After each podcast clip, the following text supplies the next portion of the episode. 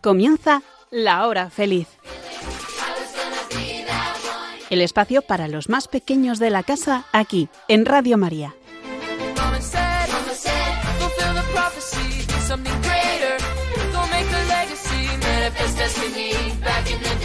Hola amiguitos, ¿qué tal estáis? Bueno, es que ya ha pasado un mes, qué rapidez, madre mía. Además, hoy es 1 de diciembre. Ya que estamos de nuevo, ¿quién os habla? Yolanda Gómez y junto a mí están Elena, Blanca, Nuria y Sonia. Hola chicas. Hola. Hola. Bueno, ¿qué tal va todo? Mucho estudio, ¿verdad? Sí, sí. Sí, unos cuantos trabajillos también. Uf. Madre mía, de todo un poco. Bueno, pues mucho ánimo a todo, a vosotras y a todos los que tengáis exámenes o trabajos que presentar. Y, y bueno, yo os recomiendo que os acordéis de pedirle ayuda al Espíritu Santo para que os dé el don de la sabiduría. Y vamos con el sumario de hoy.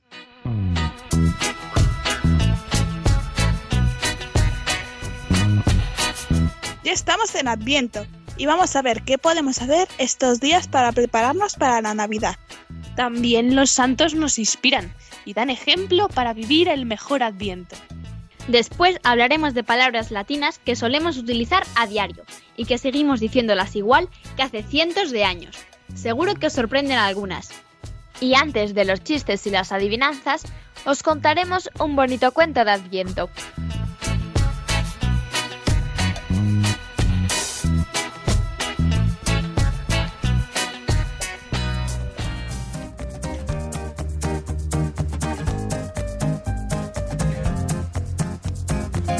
No debemos permitir que alguien se aleje de nuestra presencia sin sentirse mejor y más feliz. Santa Teresa de Calcuta, fundadora de la Congregación de las Misioneras de la Caridad.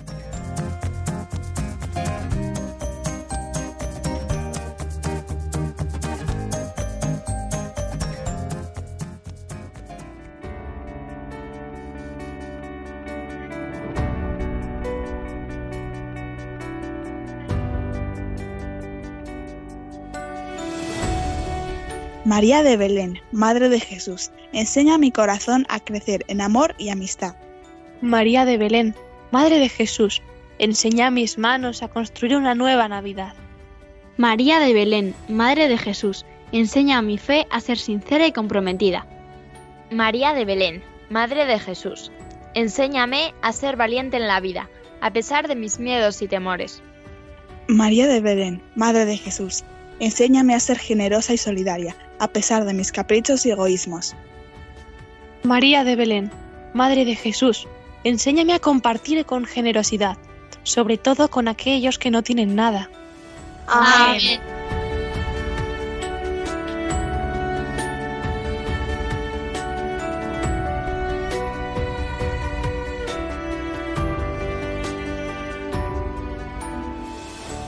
Bueno, bueno, que ya estamos en Adviento, amiguitos. ¡Qué ilusión! Porque eso quiere decir que pronto será Navidad. ¡Qué bien! Bueno, ya sabéis que el Adviento comenzó este pasado domingo, el 27 de noviembre, y que durará... Nuria, ¿cuántas semanas dura el Adviento? Cuatro semanas. Son las cuatro semanas antes del día de Navidad. Muy bien, eso es. Y Sonia, ¿qué significa la palabra Adviento? Viene del latín y significa venida. Y es porque es el tiempo en el que nos preparamos para esperar el nacimiento de Jesús en esta Navidad. Muy bien. Y Blanca, ¿cuál es el color litúrgico en este tiempo? Es el morado, que significa penitencia. Por eso en la misa los colores del altar y la vestimenta del sacerdote son morados. Muy bien, pero hay un color especial, uno de los cuatro domingos. Mm, ¿Cuál es? Es el rosa. El sacerdote lleva una casulla, una vestimenta rosada el tercer domingo de Adviento, que es el domingo gaudete. Es el domingo de la alegría porque ya está cerca el Señor. Estupendo. Bueno, el tiempo de Adviento es una gran oportunidad para nosotros, los cristianos, porque recordamos tres momentos. Recordamos el pasado, vivimos el presente y preparamos el futuro. Recordamos el pasado porque celebramos y contemplamos el nacimiento del niño Jesús en Belén. Vivimos el presente porque vivimos la presencia diaria de Jesús en nosotros. Necesitamos estar vigilantes y caminar en el amor como Él nos enseñó.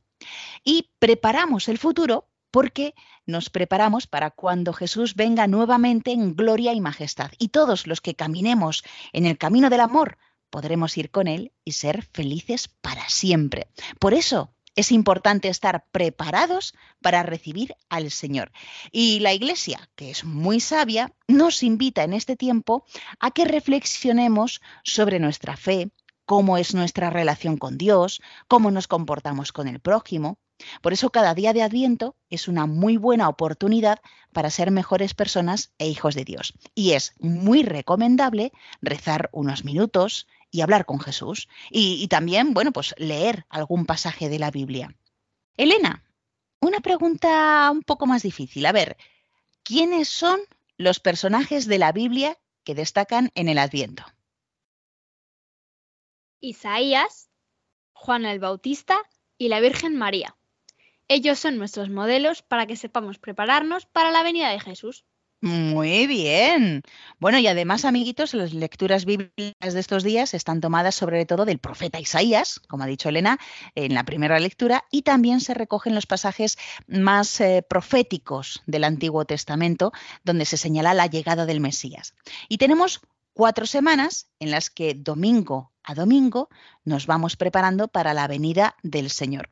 La primera de las semanas de Adviento está centrada en la venida del Señor al final de los tiempos. La liturgia nos invita a estar en vela, a mantener una especial actitud de conversión.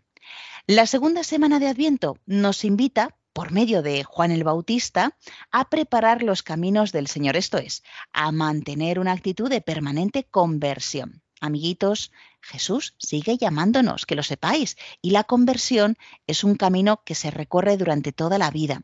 De ahí también la importancia de confesarse con un sacerdote, pedir perdón y, bueno, pues empezar de nuevo. La tercera semana preanuncia ya es el domingo gaudete, esa alegría mesiánica, pues ya está cada vez más cerca el día de la venida del Señor.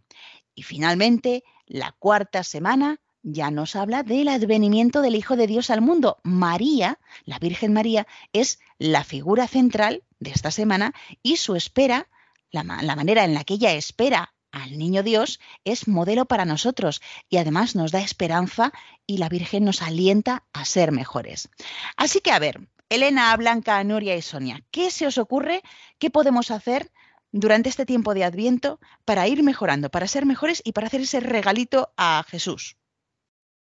Pues a la gente que te encuentres por la calle les puedes saludar aunque no les conozcas y, decir, y decirles que pasen un feliz día, que eso seguramente les alegre. Observar tu alrededor y ver cómo puedes ayudar. Ser generoso, compartir tus juguetes con alguien que quiera jugar contigo o admitir a alguien nuevo a tu grupo de amigos. No quejarse todo el rato de ir a estudiar, sino estar agradecido porque podemos ir al cole o al instituto. ¿Algo más que se os ocurra?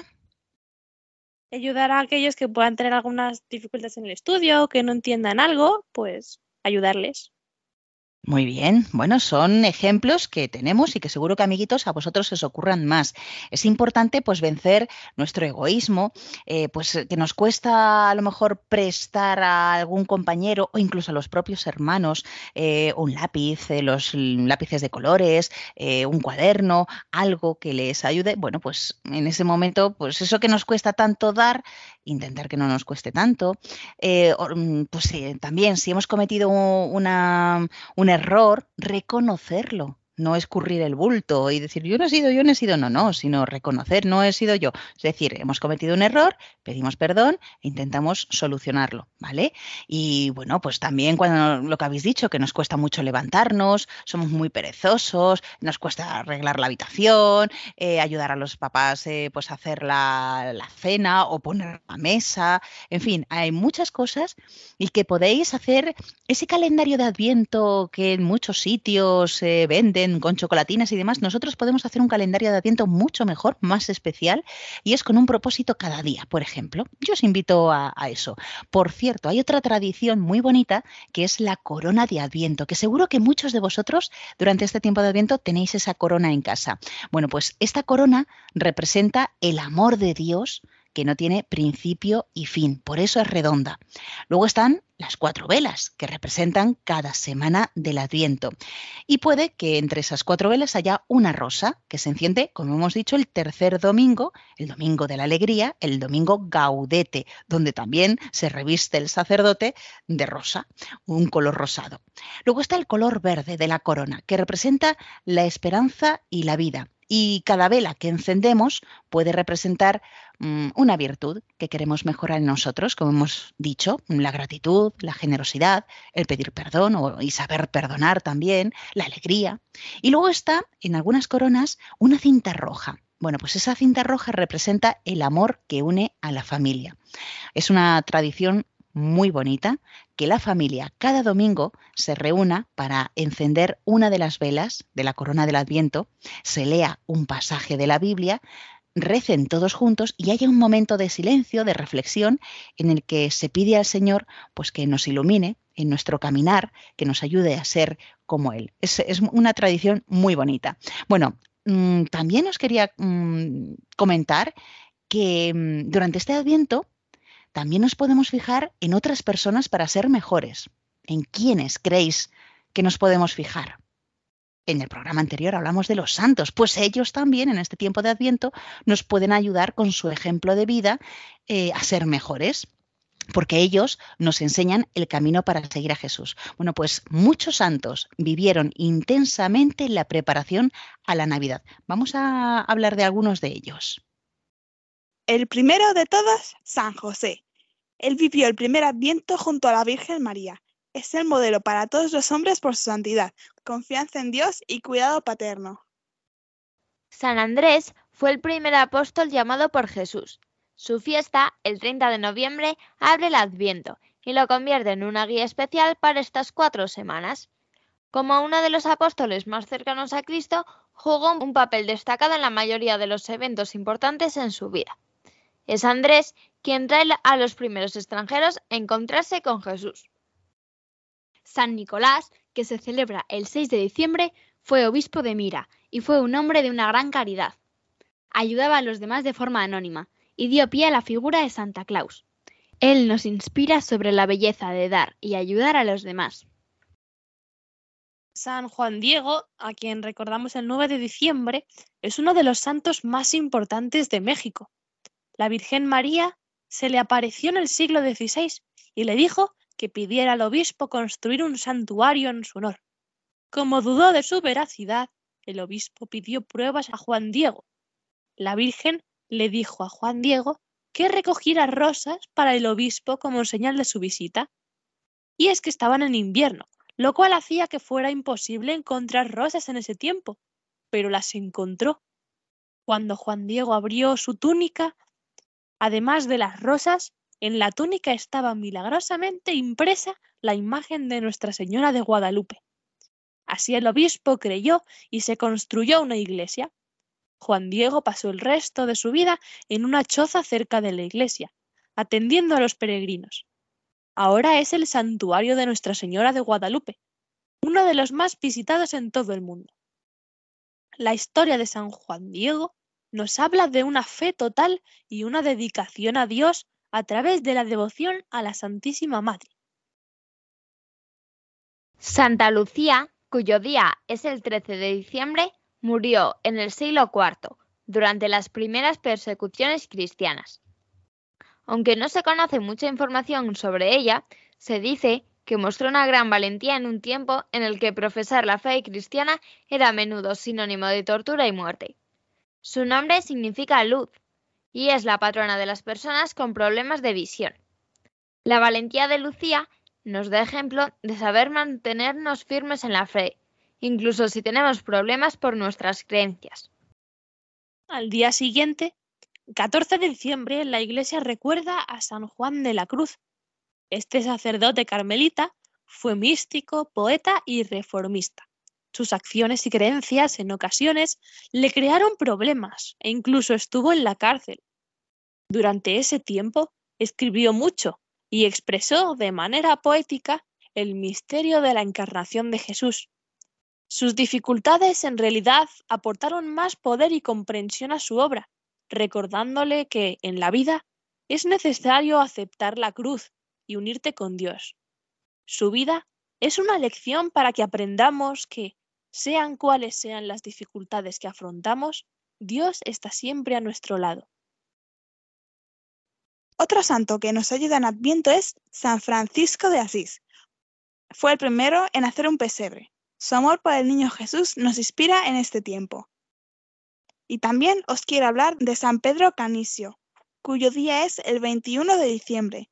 Fue un jesuita holandés que habló a menudo de la belleza y del significado de la Navidad. Estos amiguitos son solo un ejemplo de los muchos santos que han vivido de manera especial el Adviento y se han preparado para recibir al Señor en sus corazones. Así que conocer cómo fueron sus vidas nos ayudará seguro a ser mejores. Y por último, Blanca, ¿quiere compartir con todos nosotros una reflexión? Bueno, sí, yo solo quería recordar que aunque en esta, aunque esta es una época de rebajas, mucha publicidad de juguetes muy chulos y la gente compra mucho y se suelen pedir muchos juguetes y celebrar fiestas, no debemos olvidar el verdadero significado del Adviento, que es prepararnos de corazón para recibir al niño Jesús en Navidad. Preciosa reflexión blanca, muchas gracias y vamos todos juntos a vivir con mucha alegría y entusiasmo este Adviento. Pronto llegará la alegría, la luz que nos guía y nos llena de paz. Pronto llegará la esperanza de un Dios que se encarna y se quiere entregar. Preparemos el camino despertando los sentidos. Abre de una vez tu portal. Preparemos el camino despertando los sentidos. Que Jesús te viene a salvar.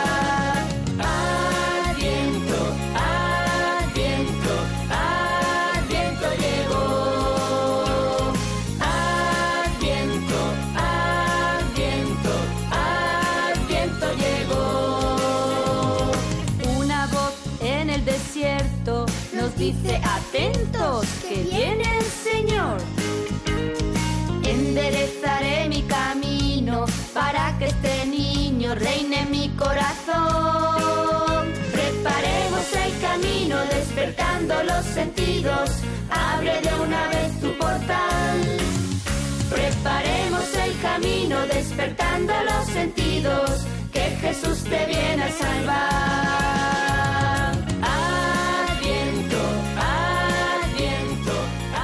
Estás escuchando el programa de los niños de Radio María.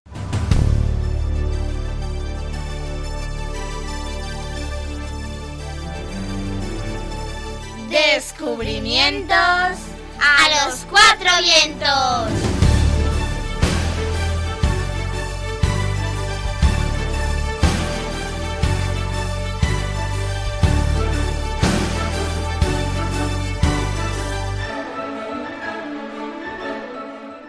Amiguitos, ya os hemos dicho que Adviento viene del latín adventus y significa venida, pero ¿sabíais que hay muchas palabras que utilizamos a diario que son latinas? Vamos a conocer algunas de ellas. Bueno, el español se ha formado sobre muchísimas palabras de muchísimas lenguas antiguas, como el griego y el árabe y el latín, pero sobre todo el latín. Ahora mismo ya es una lengua muerta, es alguna lengua que ya no utilizamos. Aunque sí que hay algunas palabras o locuciones latinas que seguimos usando tal cual y con el significado original o muy parecido. A esto también se les suele llamar latinajos y os vamos a contar unos cuantos de ellos. Las que os vamos a contar se suelen usar de forma normal, pero en general los latinajos se suelen usar en un lenguaje formal, como puede ser también el lenguaje jurídico o el filosófico, el científico y en la medicina. Y por ejemplo, los nombres científicos de los animales y las plantas se dicen en latín. Como el canis lupus, que es el lobo. Pues empezamos con las palabras. Alter ego. Un alter ego en español es una persona que con respecto a otra está muy identificada con sus opiniones o su modo de actuar. Es decir, un alter ego es como otro yo. Por ejemplo, esa actriz es mi alter ego. Me siento totalmente identificada con ella. Déficit. Falta o escasez de algo que se cree necesario. Un ejemplo. Si no comes verduras tendrás déficit de vitaminas. Otra palabra. Gratis. Seguro que es una palabra que conocéis de sobra. Es algo que se produce por gracia, que no cuesta nada y se da por favor, espontáneo. Como por ejemplo, me han dado esto gratis, no he tenido que pagar nada. Aunque también es algo que es superfluo, inútil o innecesario. Como por ejemplo, esas afirmaciones fueron gratuitas, no eran necesarias. Otra palabra que seguimos usando tal cual es grosso modo. Y significa de manera gruesa, burda. Significa más o menos, sin dar detalles. Por ejemplo, ¿cuánto tiempo vas a tardar en acabar los deberes? O a grosso modo. Otra es hábitat. Significa un lugar de condiciones apropiadas para que viva un organismo, especie o comunidad animal o vegetal. Un ejemplo, el bosque es el hábitat del ciervo. Y aquí va otra, incógnito. Es algo no conocido o algo que se hace de forma oculta. Por ejemplo, salimos de incógnito por la puerta de atrás. A priori, previo a o en principio. Un ejemplo, a priori parece que no hay solución. Y el contrario, que es a posteriori, que significa básicamente posterior a. Los resultados se publicarán a posteriori, después de contar los votos. In vitro. Dentro del vídeo. Se refiere a una técnica para realizar un determinado experimento en un tubo de ensayo o generalmente en un ambiente controlado, como un laboratorio. Y hablando de laboratorio, la palabra virus también es una de estas palabras, pero significaba toxina o veneno. Ahora ya sabemos que no es eso. Y relacionado con la religión, amén, que significa así sea. Otra locución latina que igual habréis escuchado es carpe diem, que significa literalmente coge el día o goza el día. Y también se puede traducir como aprovecha el momento, sin pensar en el futuro. Modus operandi, método de obrar, metodología, forma de hacer las cosas para alcanzar un objetivo. Un ejemplo, el modus operandi del lobo para conseguir comida es cazar en manada. También tenemos plus ultra, que significa más allá. Podríamos decir, por ejemplo, hasta el infinito y plus ultra. Curriculum vitae. Relación de los títulos, honores, cargos, trabajos realizados, datos biográficos, etc. Cuando vas a pedir un trabajo, tienes que presentar tu currículum vitae para enseñar qué has estudiado, qué trabajos has hecho y demás. También tenemos ipso facto, que significa por el mismo hecho o como consecuencia de algo que ha ocurrido o se ha dicho. Tengo alergia a la leche. Ipso facto no puedo tomar queso. También puede significar inmediatamente. Ven aquí ipso facto. Bis significa dos veces. También se le llama así a la parte final de un concierto o espectáculo que se hace cuando ha habido muchos aplausos y los músicos repiten una parte del concierto. Un ejemplo, el cantante hizo un bis y repitió mi canción favorita. Y otra locución muy peculiar es sui generis, que significa peculiar, especial, algo que es característico de una cosa o de su clase. Por ejemplo, estudié una carrera sui generis, que casi nadie la elige. Versus indica oposición o enfrentamiento. Un ejemplo, mañana juega el Madrid versus el Zaragoza. Y una palabra que todos conocéis de sobra es vídeo, que aunque antes, cuando se usaba, cuando se inventó, no existían los vídeos. Así que vídeo significaba yo veo. Ver un vídeo significa decir dos veces lo mismo, yo veo, yo veo. Y viceversa. A la inversa, invirtiendo los términos de una afirmación que acaba de hacerse. Juan le pasa la pelota a María y viceversa. Bueno, amiguitos, impresionante, ¿eh? Cuántas palabras latinas que utilizamos a diario y que no sabíamos que venían así del latín. Alter ego, grosso modo, incógnito, eh, virus plus ultra, eh, vídeo, gratis, in vitro, amén, modus operandi, el currículum. Bueno, currículum yo creo que es así que se nota que viene de latín. Eh, versus, viceversa, en fin, muchas. Pero Sonia también nos va a contar más. Os voy a decir unas cuantas expresiones y palabras que decimos en latín y en algunos casos no tienen nada que ver con el significado que le hemos dado ahora. La primera palabra es adefesio. A lo mejor habéis escuchado en misa una lectura que empieza Carta del apóstol San Pablo a los Efesios.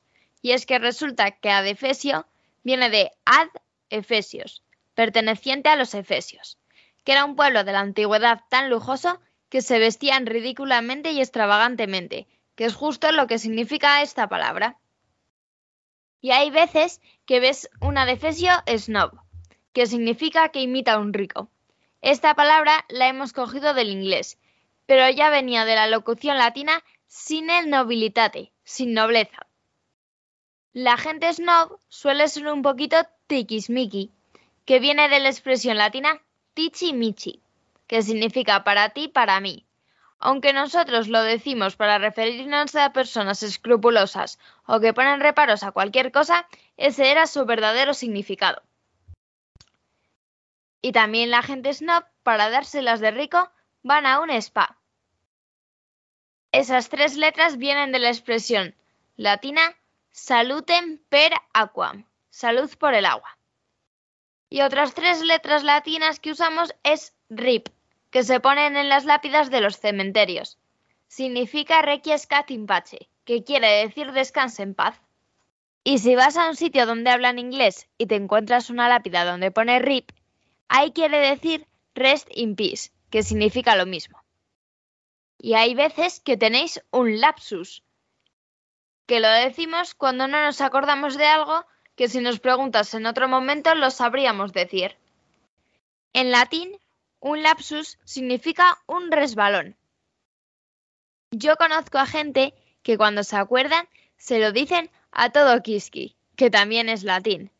En realidad se debería decir todo quisque, ya que quisque significa cada uno. Y por último, os voy a hablar de la expresión latina infraganti, se debería decir inflaganti, porque proviene del verbo latino flagar, que significa arder. Define el momento en el que pillamos a alguien cuando justo está cometiendo un delito, ya que se usaba para cuando pillaban al causante de un fuego o algo. Ahora ya no se exagera tanto lo de un delito, sino cuando estás haciendo una cosa que no deberías de estar haciendo.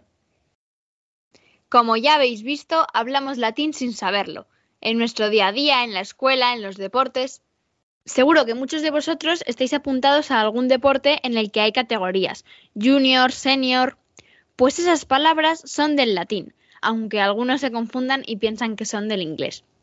Junior es el comparativo de joven, y por tanto significa más joven, y senior significa más viejo. Y siguiendo con el deporte, cuando vuestro entrenador os pide un esfuerzo extra, también utiliza el latín, para pediros que hagáis algo más allá de lo normal. Y si algún día vais a la universidad, utilizaréis muchas veces palabras del latín, como campus, para hablar de la zona universitaria, aunque en realidad esta, palabra literalmente significa terreno plano. Y al terminar la carrera, los diplomas se suelen recibir en el aula magna, que es la sala principal de las universidades. Y seguro que también hay un auditorium, auditorio, como si fuera un salón de actos, porque esa palabra significa lugar para oír. Bueno, y en nuestra vida diaria también hay muchas. Por ejemplo, en las urbanizaciones modernas, los pisos más altos suelen ser áticos dúplex. A lo mejor alguno vivís en uno de ellos. Además, conocemos a muchos escritores y artistas que no usan su nombre real. Se les conoce por su alias, es decir, otro nombre. Y así podríamos seguir con muchísimas más palabras, y la expresión que usamos para decir esto es etcétera. Pues bien, esto también es latín, aunque nosotros lo escribimos todo junto y lo abreviamos como etc, proviene de estas dos palabras, et, que significa y, más caetera, que significa las demás cosas. Amiguitos, ¿qué os ha parecido todo lo que nos han contado Elena, Sonia, Nuria y Blanca? Bueno, yo me quedé alucinada de algunas palabras que no sabían que, eran latinas. Me imaginaba que eran de otro idioma, pero no, son latinas. Y bueno, lo de etcétera, eh, que tanto lo utilizamos, ¿eh? y las demás cosas, bueno, lo sobreentendemos, pero fijaos, palabras como auditorium, aula magna, campus, extra, también junior y senior, que son latinas, ¿eh? Infraganti, todo kiski o lapsus, con lo que ha dicho Sonia. Bueno, lo del me voy a un spa, no sé qué hago en spa, pues ya sabéis lo que significa. Salud temperaquan, salud por agua, por el agua. O sea, interesante. Yo creo que es muy interesante saber las palabras que utilizamos de dónde vienen, saber si son del inglés, si son del alemán, si son del latín, si son del griego, porque eso también ayuda a, a nuestra cultura y enriquecemos además nuestro vocabulario. Bueno, pues amiguitos, continuamos con el programa. Para aprender a quererte,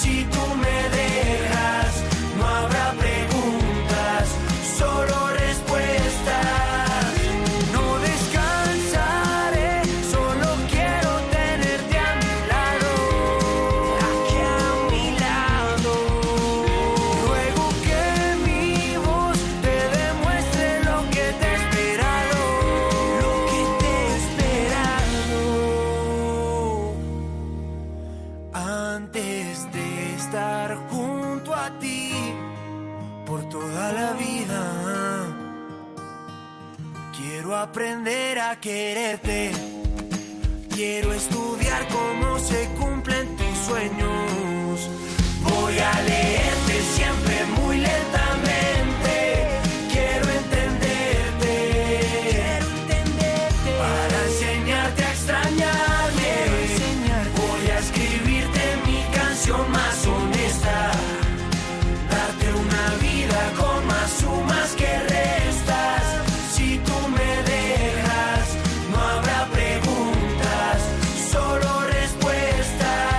Estás escuchando La Hora Feliz en Radio María.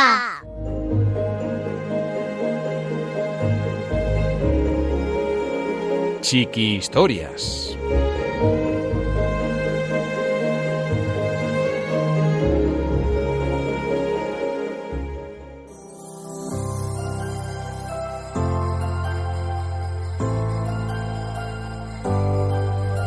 El hogar más navideño, por Sonia Martín.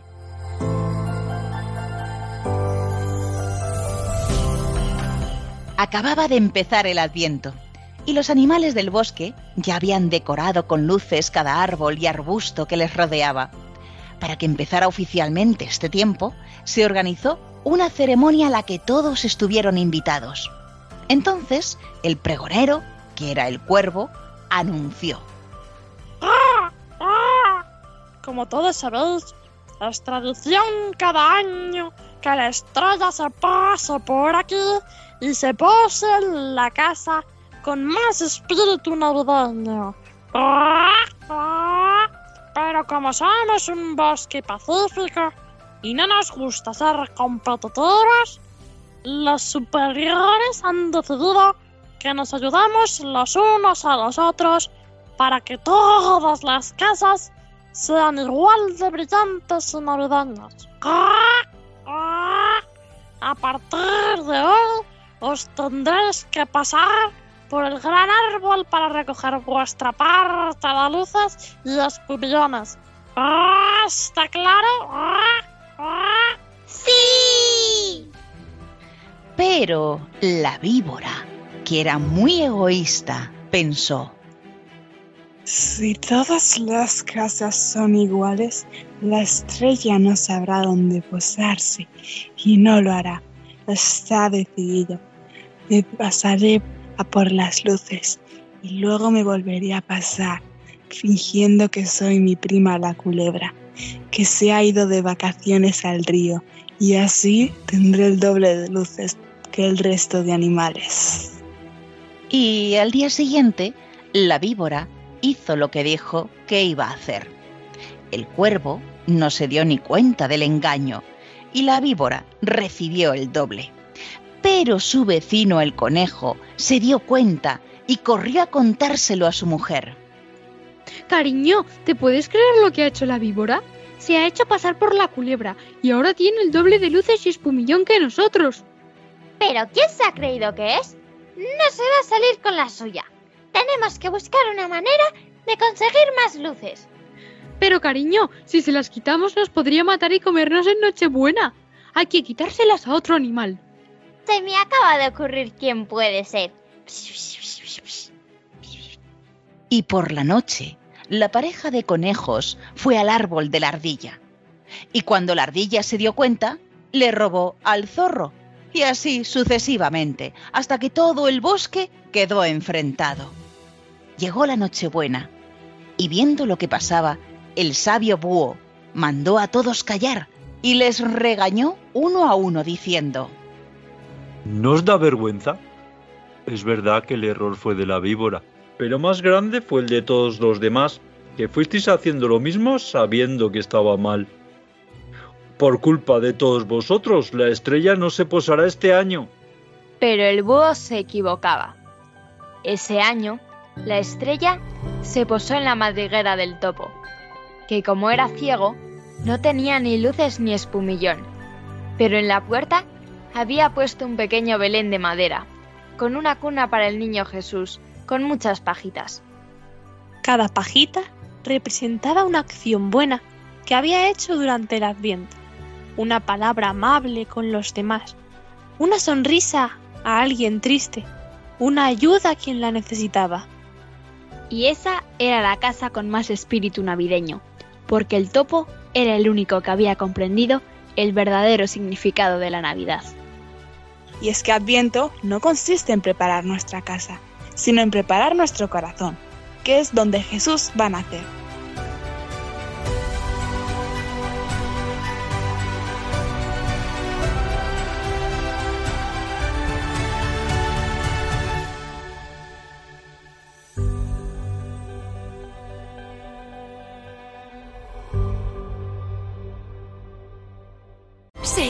Cambios dan miedo, pero también son emocionantes.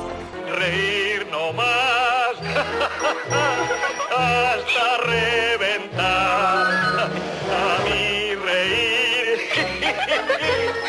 me gusta sin descansar. Chistenanzas. Humor me da el más y más reír. No tiene ninguna el gracia. buen humor,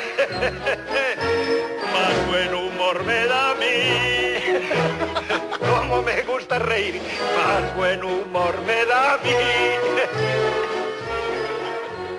Y amiguitos, vamos ya con los chistes y las adivinanzas. Y vamos a comenzar por las adivinanzas para estrujar un poquito nuestro cerebro. Comenzamos por Nuria. Aunque soy planta verde y débil, nadie sin temor se me arrima, que es mi roce como el fuego que al punto el cuerpo lastima. ¿Quién soy?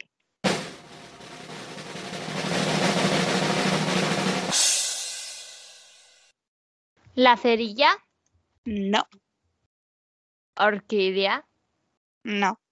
Sin flores. mm, ortiga, Sí. Muy bien. Sonia, tu adivinanza. una gran moneda dorada que vale mucho y por la que no pagas nada.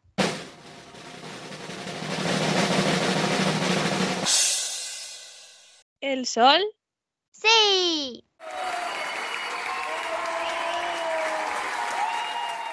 Blanca, tu adivinanza. Te la digo y no la sabes. Te la vuelvo a repetir. Te la digo tres veces y no la sabes decir.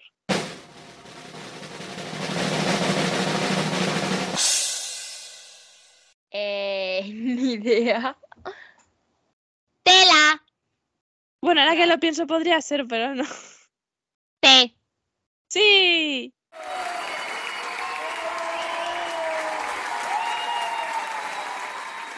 Elena, tu adivinanza. Kilómetros mido, hectolitros llevo, kilovatios doy, hectáreas mantengo.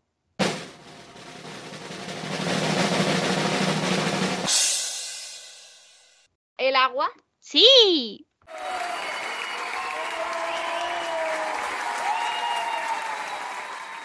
Amiguitos, han respondido muy rápido, ¿eh? Vamos, yo no sé si vosotros habéis sido capaces de adivinarlas antes que ellas, estas adivinanzas. En fin, vamos ya con los chistes para relajarnos y reírnos. Y empezamos por Nuria. ¿Qué le dice una uva verde a una morada? ¡Respira! Un alumno le dice a un profesor, Profesor, ¿es cierto que los cisnes cantan antes de morir? Hombre, claro, no van a cantar después.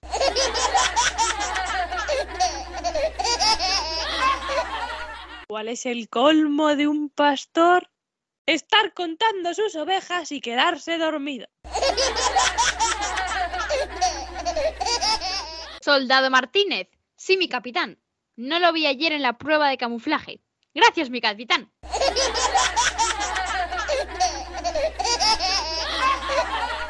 Amiguitos, espero que os hayáis divertido con los chistes y adivinanzas y que viváis con alegría y esperanza este tiempo de Adviento, que todos nos preparemos para que nuestro corazón esté listo para cuando nazca Jesús. Poneos propósitos y metas durante estas cuatro semanas, ya veréis cómo vais a mejorar muchísimo. Y fijaos también en el testimonio que nos dieron los santos, rezar mucho, amiguitos, y hablad con Jesús. Bueno, yo he aprendido mucho con, no sé vosotros, con lo de Elena, Blanca, Nuria y Sonia, que nos han contado sobre las palabras latinas que solemos utilizar muy a menudo en nuestro vocabulario. ¿Vosotros conocíais alguna de estas palabras? O seguro que os sabíais alguna más. Bueno, yo os invito a que nos escribáis y nos lo contéis, si sabéis más eh, palabras latinas que solemos utilizar, o si queréis compartir alguno de esos propósitos que os habéis propuesto para este tiempo de Adviento. Lo podéis hacer de dos maneras, en el email del programa, por internet, que Elena nos recuerda el email. La hora feliz 2 arroba radiomaria.es. Y si nos escribís por carta, eh, nos tenéis que poner en el sobre lo siguiente. Nuria. Que es para la hora feliz 2. Y la dirección es Paseo de los Lanceros 2, primera planta, 28024, Madrid. Tenéis que poner en el sobre primero Radio María y luego La Hora Feliz de Yolanda Gómez o La Hora Feliz 2. Bueno, pues estaremos encantados de recibir vuestros correos y también os podéis enviar algún cuento que hayáis escrito y así lo podremos leer en antena. Y así que nada, ya me queda despedirme de las maravillosas colaboradoras de este programa que son Elena, Blanca, Nuria y Sonia. Gracias por toda vuestra ayuda. De nada. De nada y feliz. Y si queréis volver a escuchar de nuevo este programa u otros anteriores, lo podéis hacer en el podcast de Radio María. Ya sabéis que tenéis para ello que entrar en la página web www.radiomaria.es y en la pestaña de podcast buscar La Hora Feliz de Yolanda Gómez. Nos volveremos a encontrar, amiguitos, si Dios quiere, ya el 29 de diciembre con un programa especial de Navidad. ¿Y vosotros sed buenos? Sí, sí se puede. Sí se puede. Un fuerte abrazo para todos y sed felices.